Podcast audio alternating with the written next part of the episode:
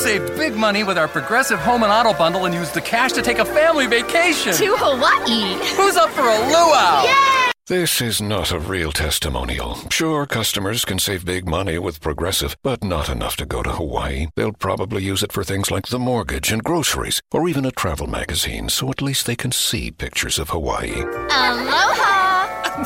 yes, say hello to those beautiful Hawaiian beaches in that magazine. Progressive Casualty Insurance Company and Affiliates. Bom dia, irmãos. Tudo bem com vocês? A graça e a paz do Senhor Jesus esteja com vocês. A gente está muito feliz hoje de poder compartilhar um pouco do que Deus colocou na nossa mente, no nosso coração, aqui com, com vocês. Uh, hoje a gente vai falar sobre os dois caminhos. E os dois caminhos, ele nos leva uma palavra que é especial, que se chama escolha. Então hoje a gente vai falar sobre escolha. Nós vamos falar sobre o texto específico de Mateus 7, 13, 14, onde diz assim: se você quiser abrir sua Bíblia, fica à vontade. A minha Bíblia está no celular, então algumas vezes, e eu tenho toda a palavra aqui, tá, irmãos? Então eu estou olhando por aqui. Então, olha, diz assim na palavra, em Mateus 7, 13 e 14: Entrem pela porta estreita. A estrada que conduz à destruição é ampla e larga é sua porta e muitos escolhem esse caminho. Mas a porta para a vida é estreita e o caminho é difícil, e são poucos o que, os que o encontram. Então eu quero orar mais uma vez sobre essa palavra que nós vamos falar agora, tá bem? Paizinho querido, que o Senhor nesse momento, Senhor, o Senhor fale às nossas mentes, aos nossos corações, Senhor, e que seja o Senhor, o Espírito Santo, a trabalhar em nós tudo aquilo que precisa ser trabalhado, Pai, a começar de mim, Pai. É assim que eu oro, em nome de Jesus. Amém. Nós temos ouvido o Sermão do Monte durante esses últimos meses aqui na DOCA. Não é? São mais de oito meses que a gente está falando sobre o Sermão do Monte. E eu venho entendendo é, a partir dessa reflexão que Jesus ele quer que seus discípulos eles entendam, eles percebam aquilo que Jesus quer que seja implementado em seu reino. Durante esse tempo é como se fosse um regimento de como ser cristão, o Sermão do Monte. É, mas não só para os discípulos, dos discípulos até os dias de hoje. É bastante atual. Por exemplo, a gente viu lá em Mateus 5:3, se você quiser ir acompanhando na sua Bíblia, você vai verificar que fala sobre ser pobre de espírito. Cristo fala sobre isso. É a necessidade que a gente tem de admitir, nós temos que admitir perante Deus que nós precisamos dele, que nós não somos nada sem ele. Então, ser pobre de espírito é estar conectado e totalmente dependente de Deus. No 5,4 fala que os que choram serão consolados pelo Espírito Santo e que haverá um dia em que não haverá mais choro. Logo em seguida, ele fala ser manso, humilde e herdar a terra. Concentrar-nos nas coisas que realmente importam. Então, a ideia aqui é ficarmos menos preocupados com as coisas que nos rodeiam do dia a dia e usufruir a beleza da terra que nos rodeia, como por exemplo o sol, o ar, os amigos, os familiares, não é? Às vezes a gente fica tão preocupado com certas coisas que a gente esquece de usufruir a beleza que Deus nos permite ter. Ter fome e sede de justiça. Jesus ele diz que a única coisa que pode satisfazer a nossa fome e sede interior é a justiça. E a única maneira da gente matar essa fome e essa sede é lendo a palavra e agir de acordo com ela. Sem isso, a gente não é satisfeito. Mostrar misericórdia. Ele diz que, mesmo que alguém não mereça misericórdia, os misericordiosos perdoam e mostram bondade para aqueles que não merecem. Manter o coração puro. Jesus nos lembra de que ele não está nem aí para a nossa aparência. Ele não liga para aquilo que a gente aparenta ser. Ele nos lembra que o que importa é a pureza do nosso coração, que é isso que ele enxerga, o que a gente leva no coração. Se o nosso coração é alegre, se ele é verdadeiro, não é? Se a gente está fazendo as coisas de acordo com a vontade dele e de todo o coração. Ser pacificador, ele promove, ele nos leva a pensar em promover a paz entre amigos e entre os inimigos. Que quando fazemos isso, ele nos lembra, nós nos assemelhamos a Deus. Ele não quer que a gente seja aquela pessoa que inicia uma briga. Ele quer que a gente se mantenha calmo para não querer brigar e apaziguar as, as brigas. Ele diz que se formos perseguidos por amar a Ele, a Deus, e por fazer as coisas que Ele quer que a gente faça, então a gente vai ter o reino dos céus. Este é o Sermão do Monte. Cumprir todas essas coisas é humanamente impossível sem a presença do Espírito Santo. Nenhuma pessoa consegue fazer qualquer uma dessas coisas sem o Espírito. Em João 14,16 diz assim: E eu pedirei ao Pai, e ele lhes dará outro conselheiro para estar com vocês para sempre. Depois, Jesus ainda disse, ainda continuando no 5,13, Jesus diz assim: para nós sermos sal e luz, fazer a diferença para melhor onde quer que a gente esteja, mudando o ambiente para melhor. Ou seja, todos os lugares aonde nós estivermos, esse ambiente ele tem que modificar para melhor. Ele tem que ser diferente porque a gente está naquele lugar. A gente tem que fazer a diferença. E em seguida, ele trouxe coisas bem práticas relacionadas ao nosso dia a dia. Ele fala do cumprimento da lei, fala do homicídio, do adultério, do divórcio. Ele fala sobre o juramento sobre vingança. Ele fala sobre amor aos inimigos, ajuda aos necessitados, sobre oração, sobre o jejum é, fala sobre tesouros do céu, fala sobre preocupações da vida e sobre julgamento ao próximo, persistência na oração e sobre a porta estreita e a porta larga, que é o dia de hoje, não é? Então, o que nós estamos fazendo hoje é dar uma continuidade sobre tudo o que nós viemos conversando durante esses domingos. Jesus Cristo traz agora, nesse versículo, uma aplicação prática do ensino e ilustra com dois caminhos opostos ao usar a figura de imagem, porta estreita e porta larga. Ele diz lá em Mateus 7, 13 e 14: Entrai pela porta estreita, larga é a porta e espaçoso o caminho que conduz para a perdição, e são muitos os que entram por ela, porque estreita é a porta e apertado o caminho que conduz para a vida, e são poucos os que acertam com ela. Ele nos apresenta escolhas a serem feitas. É isso que Jesus ele está mostrando para a gente. Diz que muitos se recusam o que ele ensina, o que ele mostra para a gente fazer. E por isso seguem o caminho da comodidade, que favorece todo mundo que caminha por ele. E poucos aceitam a verdade e a justiça de Cristo. Adão e Eva, mas isso não é, de, não é de agora, já é desde 1900 e bolinha. Aliás, antes de 1900, né? Antes de haver é, essa contagem. Em outros momentos da Bíblia, a gente pode verificar que Deus já falava sobre isso conosco. Lá no Éden, nós vimos que Adão e Eva também foram colocados sobre duas, sobre duas escolhas.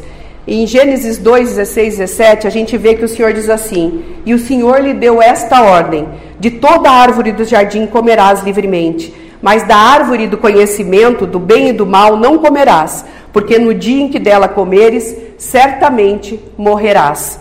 Eles escolheram comer, eles escolheram desobedecer a Deus, eles escolheram não obedecer a Deus.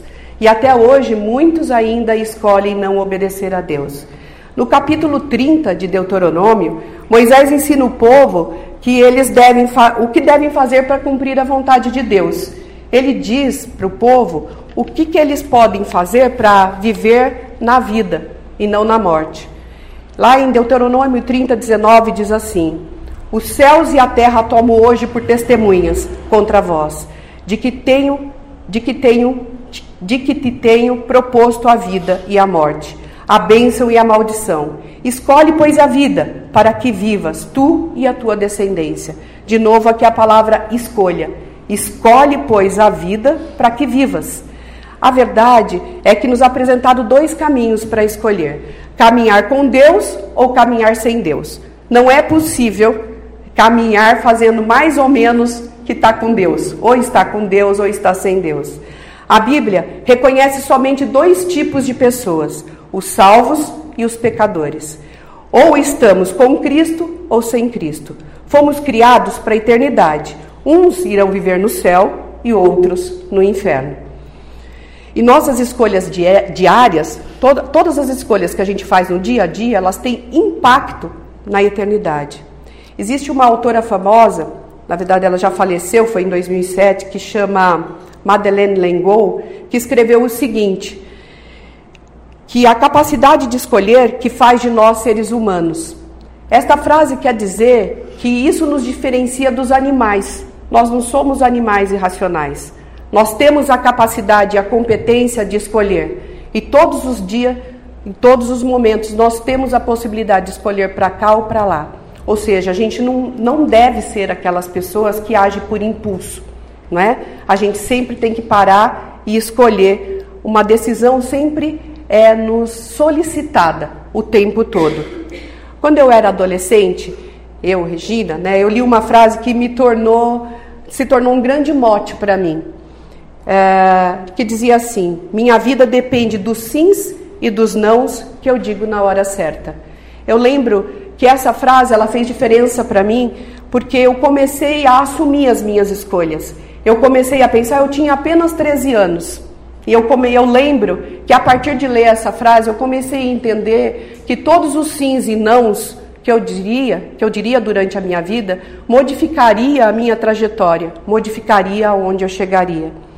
A gente escolhe todos os dias. Algumas escolhas, elas são mais fáceis. O que vestir, o que comer, onde sentar. Outras, elas são mais complexas. É, e tem dias que a gente não quer escolher, né? Durante esses dias que eu vinha pensando sobre esse texto, eu fiquei me analisando e fiquei vendo que algumas vezes eu não quero escolher. Algumas vezes eu fico tentada a falar, ah, escolhe por mim, não é? Sabe aquela vez que parece que você está cansada, que você fala, ai, por favor, escolhe por mim. Mas quando a gente faz isso e a gente dá a oportunidade para outra pessoa escolher, a gente está escolhendo. A gente está dando o direito da outra pessoa escolher por mim. O importante é que a gente entenda que eu dizendo que eu escolhi ou não, eu continuo escolhendo.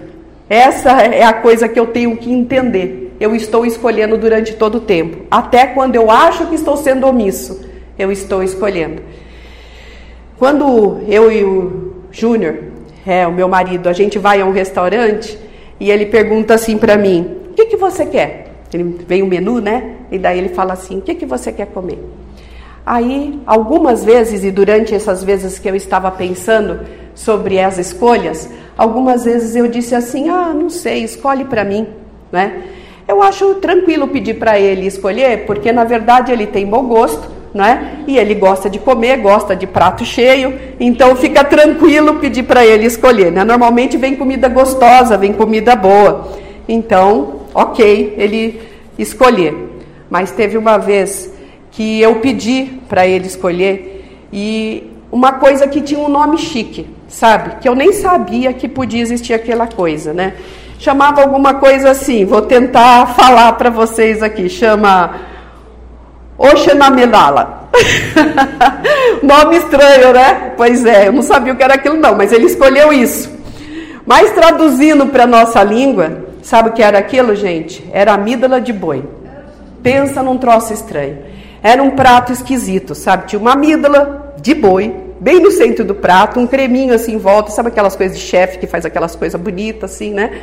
Para deixar o prato decorado. E daí chegou aquilo, foi o que ele escolheu para eu comer. Eu estou dizendo para vocês que quando a gente não escolhe, a gente dá o direito da outra pessoa escolher para a gente. E foi isso que ele escolheu para eu comer. Quando chegou o prato, eu ainda tive a escolha, né, gente? Comer ou não, não é verdade? E óbvio que eu não comi, né? Então eu ainda pude escolher não comer, não é? Mas é isso que acontece quando a gente dá o direito de outra pessoa escolher para a gente. Mesmo que essa pessoa seja uma pessoa que a gente confie muito e que a gente acha que vai fazer as melhores escolhas, mas a gente tem que sempre pensar se é aquilo que a gente quer para nós. Cristo ele nos mostra duas portas nesse versículo, né? É, e eu fico achando assim interessante como que Cristo ele faz as construções é, de tudo que ele aplica para gente. Tudo que ele traz para gente são coisas fáceis, na verdade, de entender. É fácil a gente entender o que é uma porta larga e o que é uma porta estreita. É fácil ou não é? É fácil, né, gente? Então, duas portas. Ele nos apresenta uma porta larga e uma porta estreita. Ele sempre traz coisas que são fáceis da gente entender. Assim, quando ele fala, veja os pássaros e os lírios, a gente consegue imaginar o que são pássaros e o que são lírios, não é? Então, sempre ele traz de alguma maneira que é fácil da gente colocar na nossa vida. A gente é que complica muitas vezes, né? Então, a porta larga significa aqui o modo fácil de viver, descuidado, pecaminoso, preocupar-se mais consigo mesmo. É mais fácil a gente ser egoísta, é mais fácil a gente querer falar mal das pessoas, sabe aquela hora da fofoca? De quem a gente vai fofocar hoje? Não é que a gente se reúne ali no cantinho, de quem a gente vai falar mal hoje, né? Dia da maldade, essas coisas todas. Então, é mais fácil ter pensamento de orgulho, colecionar pecados de estimação, né? Ou seja, entrar por essa porta é bem mais fácil. A porta estreita, ela é seguir a Cristo. Permanecer no centro da vontade de Deus para a nossa vida. A, mais a porta estreita, ela é larga o suficiente para passar uma pessoa por vez. E uma pessoa sem coisas extras, sem muitas coisas carregando consigo. Ou seja, só dá para passar o tamanho da porta é o tamanho da pessoa que vai passar por ela. Assim, em cima da porta larga está escrito egoísmo e da porta estreita está escrito Cristo. Em João 10, 9, diz assim: Eu sou a porta. Quem entra por mim será salvo. Entrará e, sairá e encontrará pastagem. Sem Cristo não há salvação. E essa é uma decisão pessoal, individual. Eu não posso escolher por vocês e vocês não podem escolher por mim. Não há como transferir essa escolha. Não há como eu dizer, ah, eu não sei, escolhe por mim. Isso não existe. Ou eu escolho, ou escolhido está. Não é? Então a ideia é, é, é, é necessário que, se eu entender que esta é a porta pela qual eu devo entrar, eu devo escolher por livre e espontânea vontade. Ao escolher passar por essa porta, nós estamos salvos dos pecados, porque Cristo ele morreu pelos nossos pecados e justifica todos aqueles que quiserem entrar por essa porta. Quanto mais caminhamos junto com Cristo, mais a gente conhece, mais a gente o conhece e mais ele conhece a gente. E mais o nosso relacionamento se torna mais íntimo. Então é importante entender que ter Cristo como amigo de caminhada, como irmão, como Senhor, faz toda a diferença. Ele nos apresenta dois caminhos, a depender da porta que a gente escolher entrar. Em Provérbios 16, 25, diz assim: Há caminho que parece direito ao homem, mas afinal são caminhos de morte. Às vezes a gente acha que aquele caminho é o melhor, mas Deus, que sabe tudo e todas as coisas, Ele sabe muito melhor qual é o caminho que eu devo seguir, quais são os caminhos retos para Ele. A porta larga, ela nos leva para um caminho largo. É atraente, tem bastante gente andando por esse caminho e traz consigo uma naturalidade, ou seja, é natural para as pessoas seguirem por esse caminho. É um caminho atraente, é florido, tem comodidade, conforto, mas leva ao abismo. o pelo caminho estreito não dá para caminhar com volume extra, como eu já falei. Muitas coisas têm que ficar do lado de fora desta porta. Eu tenho que entrar, eu e eu. Não dá para levar mais coisas, não é? é? Porém, a falta de comodidade nesse caminho estreito, ela resulta numa vida ampla. Interessante isso, né? Um caminho estreito me possibilita uma vida grande, uma vida ampla. É um caminho de paz, de sabedoria. À medida que se caminha por esse caminho estreito, a gente vai percebendo que fica é, mais fácil de caminhar. A gente vai entendendo e encontrando poucos caminhantes pela estrada. Na verdade, a gente encontra poucos irmãos de fé no caminho. mas esses irmãos de fé nos ajudam a compartilhar dos mesmos valores e o fato de compartilhar desses mesmos valores com esse irmão faz com que a caminhada com esses irmãos, a caminhada ela fique mais leve. Seguir a Cristo ele não é um caminho fácil. É ir na contramão, é ir na contracultura. E nós temos vários exemplos disso. Por exemplo, ser fiel no casamento, pagar direitos funcionários, saldar as dívidas, pagar os impostos, não aceitar propina para fechar negócios, não usar nada pirata, falar sempre a verdade, ser imagem e semelhança de Deus perpassa todas as escolhas que nós formos fazer. Escolher se vamos ou não trair, escolher se vamos ou não sair do emprego, escolher onde e como a gente vai usar o dinheiro e os recursos que Deus nos permitiu ter. É, são escolhas que nos levam a desdobramentos diferentes do que simplesmente decidir se vai comer um prato de comida ou não. Aqui, é, os desdobramentos envolvem outras vidas, envolve a minha vida com Deus e envolve, inclusive, a nossa vida na eternidade. Ou seja, existem escolhas que são bem mais complexas.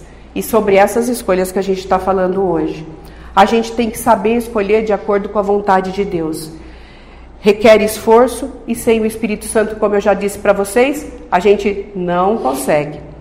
Moisés, ele escolheu andar no deserto e ele abriu mão da riqueza dos hebreus. Ele escolheu não a facilidade, mas a vida mais difícil, na verdade. Moisés escolheu o caminho mais estreito. E é importante dizer que não é Deus que dificulta o nosso caminho. Podemos dizer que é o sistema, são as pessoas. O que facilita é sabermos quem somos em Deus. Se nós entendermos quem nós somos em Deus, isso facilita a caminhada. Quando entendemos que somos filhos amados, queridos, que entendemos que a gente possui o mesmo DNA de Deus, então a nossa caminhada, ela e as nossas escolhas, elas passam a fluir mais naturalmente do que eh, antes de eu ter essa certeza no meu coração. Quando a gente assume essa posição diante de Deus e diante dos irmãos, as nossas escolhas elas passam a passar por, pelo filtro da palavra, passam a, a passar pelo filtro da vontade de Deus. E de alguma maneira a gente começa a se sentir mais seguro, mais confiante, mais firme nessa caminhada. Algumas decisões que antes eu não saberia se eu diria sim ou não, agora fica mais fácil. Então as decisões da vida, elas começam a ter um, uma resposta que é certa no meu coração, não há dúvida. Eu sei que é aquilo que tem que ser feito diante de Deus. No versículo de Mateus ainda, de 7, 13 e 14, a gente vê que, vê que Jesus fala da quantidade de pessoas. Ele não só fala das duas portas, dos dois caminhos, mas ele fala que em um caminho tem poucas pessoas e que no outro caminho tem muitas pessoas. Muitas escolhem o caminho largo. Dessa estrada, vive-se de acordo com aquilo que se prefere, de acordo com a própria vontade. Não exige entrega e nem sacrifícios. Atrai mais seguidores, óbvio, porque no caminho estreito a gente precisa abandonar a gente mesmo e viver em favor das exigências de Cristo. É, há milhões e milhões de pessoas que escolhem viver sem Cristo ainda nos dias de hoje. Eu entendi a certa altura da vida, né, que a gente se torna semelhante às pessoas que decidimos passar mais tempo juntos. Então, eu decidi mudar muitos dos meus hábitos. Podem ser poucos as pessoas que hoje caminham com a gente, mas nos fazem melhores. E a gente também decidiu que a gente também tem esse compromisso de fazer com que essas pessoas elas sejam melhores, não é? Essa é uma decisão e que você pode fazer a qualquer momento da sua vida. A porta estreita são poucos que a encontram, porque uma, é uma vida separada do pecado e que busca a Deus em primeiro lugar. Ela não é popular, não é uma estrada popular. Porém, nesse caminho, os que escolhem têm a melhor companhia, têm a companhia de Cristo. Em Mateus 7,12, diz, nós temos o seguinte, que por incrível que pareça é o versículo que vem antes desse que a gente está estudando, e por isso eu quis trazer para vocês. Né? Jesus nos diz: Tudo quando, pois, quereis que os homens os façam, assim fazei vós também a eles, porque esta é a lei e os profetas. Eu entendo lendo esse versículo que aqui a gente entende de Jesus que é assim que ele quer que a gente viva, que essa é a regra de ouro, que a gente deve viver é, fazendo para o irmão, para os irmãos, para os caminhantes que caminham junto conosco na estrada, é, sendo irmãos em Cristo, favorecendo os irmãos em amor, sendo amor para os irmãos, doando nosso tempo, nosso talento e o nosso dinheiro, inclusive, para os irmãos que caminham conosco. Esta é a ideia que eu percebo nesse versículo que para mim é a chave de ouro. Em Mateus 28, 19 e 20, Cristo também nos ensina como caminhar por esse caminho estreito. Ele diz: Vão e façam discípulos de todas as nações, batizando-os em nome do Pai, do Filho e do Espírito Santo, ensinando-os a obedecer a tudo que eu lhes ordenei, e eu estarei sempre com vocês até o fim dos tempos. Quando ele diz, é, ele diz ali tudo, olha, para a gente ir fazer discípulos, ou seja, o que é fazer discípulos? É falar, é viver como Jesus Cristo quer que a gente viva. Ao vivermos como Jesus Cristo quer que a gente viva, naturalmente os discípulos, eles estão vendo, aquela pessoa ela age diferente, ela pensa diferente, ela faz diferente. Naturalmente as pessoas elas querem saber mais sobre isso.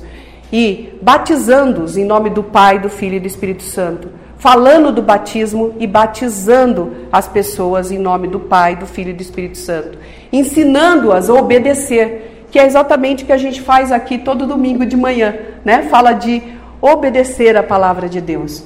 Então a gente faz isso aos domingos, a gente faz isso durante a semana, durante a escola da família, mas a gente faz isso também por meio da nossa vida, né? vivendo onde quer que a gente esteja, no escritório, no trabalho, em casa, na escola, onde quer que a gente esteja, a gente está ensinando e falando de Jesus Cristo pela, por meio da nossa própria vida.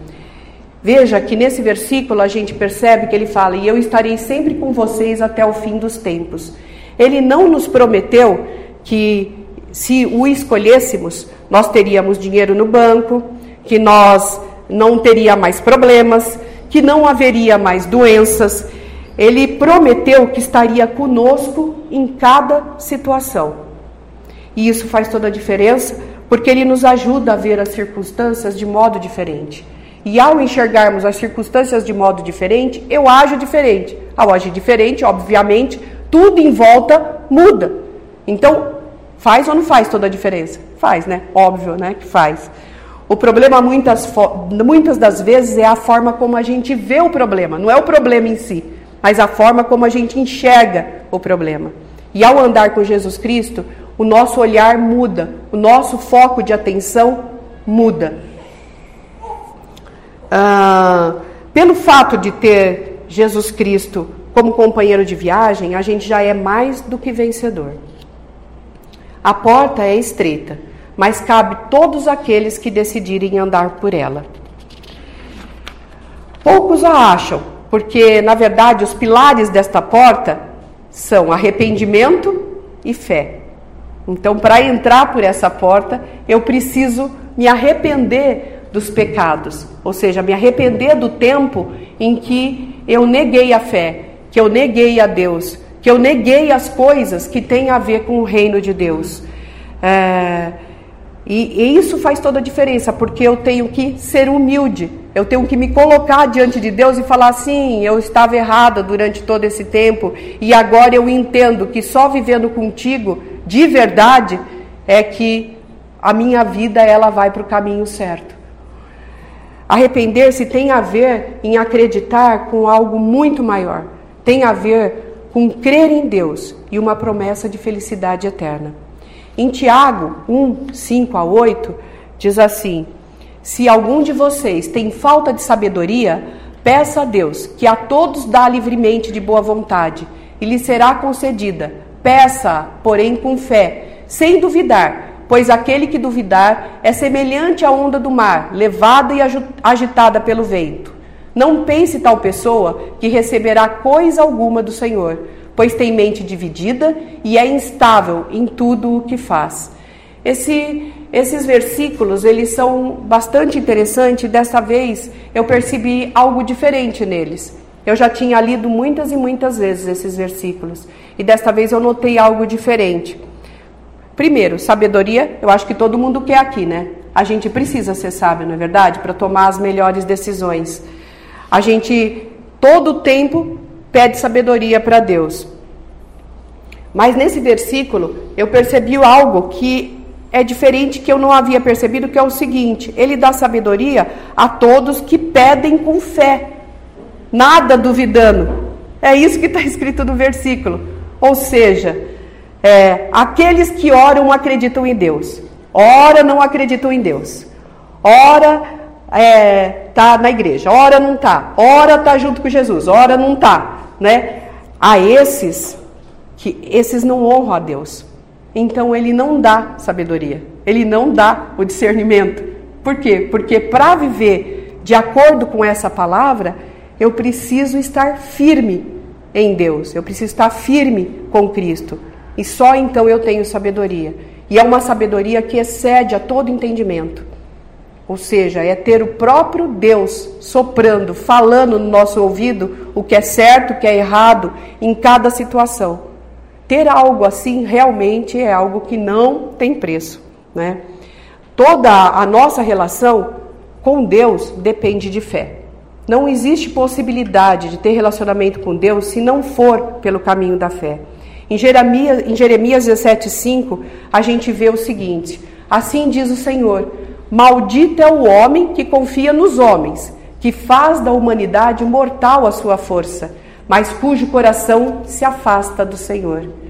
E logo em seguida, a gente vê em Jeremias 17,7, a gente vê assim: Mas bendito é o homem cuja confiança está no Senhor, cuja confiança nele está ele será como uma árvore plantada junto às águas e que estende as suas raízes para, os, para o ribeiro. Ela não temerá quando chegar o calor, porque as suas folhas estão sempre verdes. Não ficará ansiosa no ano da seca, nem deixará de dar fruto.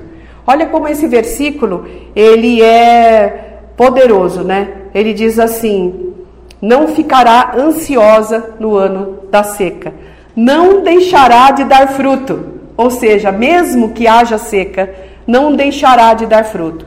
Nós aqui experimentamos isso. Eu digo aqui, né, porque aqui da parte de cima é uma empresa, né? E nós passamos por isso. Ou seja, durante um tempo da nossa vida, nós tivemos um tempo de seca. Foram os últimos quatro anos da nossa vida mais difíceis que a gente teve em termos de não ter cliente, né? Não ter é, de onde tirar recursos, não é verdade? Mas Deus ele não permitiu que nada nos faltasse. E durante cada momento da nossa vida, a gente foi vendo o agir milagroso do Senhor, dia a dia. Precisava-se de 3.750 reais, aparecia 3.750 reais, dando exemplos assim aleatórios, não é? Mas Deus ele foi assim maravilhoso conosco durante todo esse tempo. Não nos deixou faltar nada. E, e, nós cremos em Deus durante todo o tempo. Ou seja, a gente não pode crer em Deus quando a situação está fácil ou crer em Deus só quando a situação está difícil. A gente tem que crer em Deus durante todo o tempo e honrá-lo durante todo o tempo. Durante os últimos quatro anos foram muito difíceis, é bem verdade. A gente percebe agora que existe um novo ar é, é, inspirando as nossas vidas em termos de negócios. A gente percebe que há negócios, que existem negócios entrando e que muito possivelmente as coisas elas irão mudar. Mas o que não pode mudar é o meu comportamento e a minha atitude diante de Deus. Mesmo que venha muito dinheiro, muitos negócios, que a gente tenha muitos funcionários e que a empresa cresça muito, não é? Mesmo assim, eu tenho que ser constante. Eu tenho que ter o mesmo tipo de atitude, a mesma fé, a mesma crença em Deus e agir corretamente. Isso é o que faz toda a diferença. É a gente ser bendito ou maldito. É entrar pela porta larga ou pela porta estreita. Andar pelo caminho largo ou pelo caminho estreito. Existem circunstâncias na nossa vida que nos ajudam a entender a nossa fé. Com certeza, quando a gente passa por sufocos como esses que a gente passou, a gente entende mais claramente qual, qual, qual é a nossa fé. É como se o próprio Deus esquadrinhasse o nosso coração e dissesse: assim é você, esse é o seu caráter, é nisso que você precisa ser trabalhado. A inconstância, ela é uma marca de quem não tem fé. A constância é marca de quem tem fé. Então é muito importante a gente entender que Deus não aprecia essa coisa de ficar inconstante.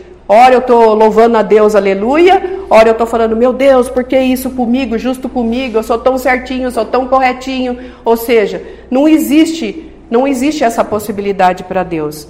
Em Hebreus 11:1 diz assim: a fé é a certeza daquilo que esperamos e a prova das coisas que não vemos. Então, o que é ser fiel? Né?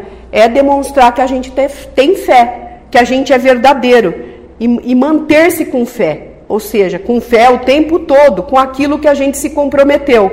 Aquele que está convicto e, portanto, é constante. É o ato de crer, demonstrar obediência, é ter a certeza de que Deus nos levará para um caminho seguro, independente daquilo que eu estou vendo. Porque às vezes a gente olha para a circunstância e se desespera.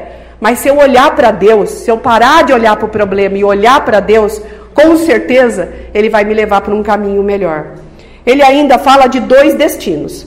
Pensa bem, quando a gente vai viajar para algum lugar, se você vai escolher algum lugar para viajar ou se você vai viajar a trabalho, na verdade, você, ao saber para que lugar você vai, você já começa a planejar. E planeja, planejar significa registrar de alguma maneira aquilo que você vai fazer durante a viagem. Então você vai planejar o roteiro, você vai planejar o que vai colocar na mala. Então, por exemplo, se você for para Salvador, na Bahia, provavelmente você vai levar roupa de calor, não é verdade? Provavelmente é o que você vai levar. Você vai pesquisar o que, que pode ser feito por lá ou, e, e, tudo mais que é possível ser feito. Na mesma época, agora no fim do ano, por exemplo, se você resolver ir para o Canadá, a mala ela vai ter que ser de roupas de frio certo? E você vai ter que se planejar de acordo com a quantidade de peso que você pode colocar na mala. Para você viajar para o exterior, você vai precisar de passaporte. Para você viajar para Salvador, Bahia, você vai precisar do RG, da sua identidade, um documento. Ou até no celular, porque hoje em dia a gente tem documentos no celular que a gente nos permite viajar. Ou seja, quando a gente vai viajar, seja para onde for, a gente planeja de acordo com o destino. Jesus Cristo, ele nos deixa claro que nós somos todos viajantes. Ele está dizendo para a gente que é todo viajante, todos nós somos viajantes rumo a um destino. Ele está dizendo isso para a gente nesse versículo. E, e, e só existem dois destinos. Um destino leva à morte, à destruição. A porta e o caminho largo leva a esse destino destruição. E o que, que significa destruição? É perda de paz, é perda de tudo, é perda de pers perspectiva, esperança. Ao chegar ao fim dessa estrada, o estado da pessoa que escolheu essa estrada é irreversível, é irreparável. Significa confinamento, prisão eterna. O outro destino chama vida em sua gloriosa plenitude. É viver no paraíso com Deus, com Jesus Cristo, por toda eternidade. Existe esperança neste lugar. Os que escolhem a porta e o caminho estreito, eles produzem bons frutos durante a vida. E é possível a gente ver e discernir pelo Espírito quem são esses irmãos. São poucos, é verdade, dentre muitos, mas é possível a gente discernir pelo Espírito. Não, não significa dizer que aqueles que escolhem o caminho estreito, eles são perfeitinhos, sabe? E que eles são melhores. Não é isso que eu estou dizendo. Eu estou dizendo que as pessoas que escolhem o caminho estreito, elas são imperfeitas. Mas em Cristo, elas podem tudo, possuem mais. Não é? Nós somos mais que vencedores em Cristo. Quando a gente escolhe, escolhe viver com Cristo, a gente se torna melhor não por nós, mas por Ele que vive em nós. Bom, quais são as marcas das pessoas que escolhem a porta estreita? Elas causam impacto no mundo que as rodeia. Todo mundo que escolhe a porta estreita causa impacto. É sal e luz, transforma o ambiente, exerce influência purificadora tem característica de generosidade, de acordo com as bem-aventuranças que a gente falou agora. Amam a Deus e ao próximo. Ao assumirmos essa posição, a gente está assumindo o papel de embaixadores no, no reino de Deus. E é sobre isso que a gente veio falando no Reframe, não é, Léo? A gente vem falando sobre isso, o Léo está fazendo esse estudo na casa dele. A gente fez esse estudo aqui na DOCA de domingo de manhã e a gente vai retomar o ano que vem. Esse estudo a ideia é que a gente é embaixador de Cristo em todo e qualquer lugar que nós estivermos. E a gente pode fazer a diferença sendo advogado, sendo contador, sendo, olha aqui, sendo advogado, hein? Olha que é difícil, né? Mas a gente pode ser embaixador sendo advogado, é uma brincadeirinha, claro, né? A gente pode ser embaixador em todo e qualquer papel, desde que a gente assuma essa posição. A gente pode criar ambientes mais harmoniosos, cheios de valores essenciais para a vida, para que a vida ela se torne melhor, de melhor qualidade. Entendemos durante o caminhar que as pessoas elas estão ávidas por gente que pensem como as pessoas que caminham no caminho estreito. Durante esses dias eu tenho tido oportunidade de, ao agir assim, pensar assim e me comportar verdadeiramente como alguém que representa Cristo, de fazer a diferença na vida de algumas pessoas. E não só impactar a vida dessas pessoas, mas como me sentir impactada por elas. Ou seja, as pessoas também têm a oportunidade de nos impactar com as suas histórias, com as suas vidas, com as suas verdades. Entendemos que um caminho não é tão bom quanto o outro. Ficou claro, não ficou? Que um caminho não é tão bom quanto o outro. Escolher a porta e o caminho estreito é o único caminho que nos leva à salvação, o único caminho para a vida. Devemos ter Cristo como nosso fundamento. As boas obras não bastam. A gente precisa demonstrar dia a dia que Ele é nosso amigo, que Ele é nosso irmão e que Ele é nosso Senhor por meio das nossas atitudes. Deus nos deu a escolha, nos dá as escolhas ainda hoje, nós somos livres livres para escolher. Todas as nossas escolhas têm consequências e desdobramentos, caminhos de vida e caminhos de morte. Temos o direito e o dever de escolher, e a responsabilidade também é nossa. Mas por que, que é urgente escolher entre os dois caminhos? Porque há um tempo para escolher. Em Lucas 13, 24 diz assim: Esforce-se para entrar pela porta estreita, porque eu lhes digo que muitos tentarão entrar e não conseguirão. O esforço aqui é de ter a certeza de que você e eu escolhemos a porta certa. É procurar nascer de novo, procurar Cristo pela fé e ter uma vida nele. O versículo nos adverte de que há um tempo para entrar por essa porta e que em determinado tempo será tarde demais. A porta será fechada. O dia do poder e da glória de Cristo chegará, e aí não haverá mais tempo para a gente fazer mais nada. Imagine vocês que existam duas portas aqui na frente: a porta estreita, bem aqui, e a porta larga deste lado. Depois de ter dito isso aos discípulos, Cristo eles convida os seus seguidores a ter perseverança, disciplina e fé. Cristo aponta para as duas portas e aí pergunta: e aí, vocês vêm comigo? A porta que Cristo está é estreita. E aí, vocês vêm comigo? Essa é a pergunta de Cristo para vocês hoje. E para mim, eu já fiz a minha escolha. Eu já escolhi andar com Cristo. Qual porta você vai escolher? Andar com Cristo ou andar sem Cristo? Qual destino você quer para a sua vida? A vida ou a morte? É... Ainda dá tempo de escolher caso você queira escolher. Se você tem a intenção de seguir a Cristo, o convite é que você se arrependa do tempo em que caminhou sem Ele. Essa é a única solicitação, arrependimento dos pecados. E que a partir de então a gente haja com constância, com fé. A vida ela é feita de escolhas e ações. Diz em Salmos 37, 5: Entregue seu caminho ao Senhor e confie nele. Aqueles que querem entregar a vida a Cristo, aqueles que querem renovar a entrega em Cristo, aqueles que estiveram inconstantes durante esse tempo na vida, eu convido agora, se você quiser, a baixar sua cabeça e a orar fazer a oração que eu vou fazer aqui agora, na sua mente e no seu coração. Pode ser, meus queridos? Então, eu vou pedir para que vocês abaixem a cabeça e a gente ore, por favor.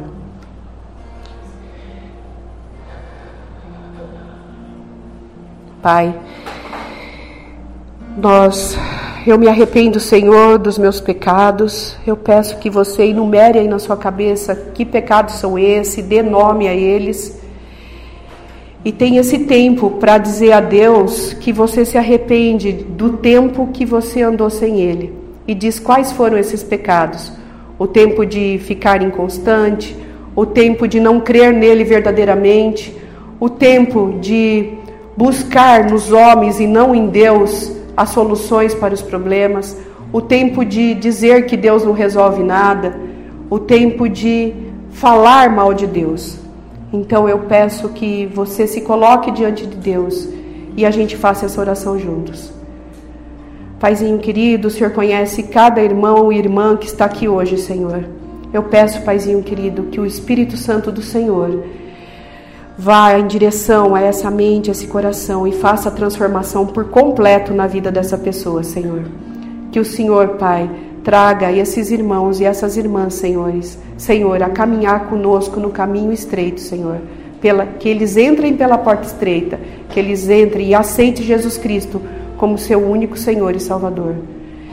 Eu peço, Paizinho querido, que a oração agora que seja feita pela mente, pelo coração dessas pessoas, seja a seguinte: Senhor Jesus Cristo, eu te aceito, Senhor, como meu único Senhor e Salvador.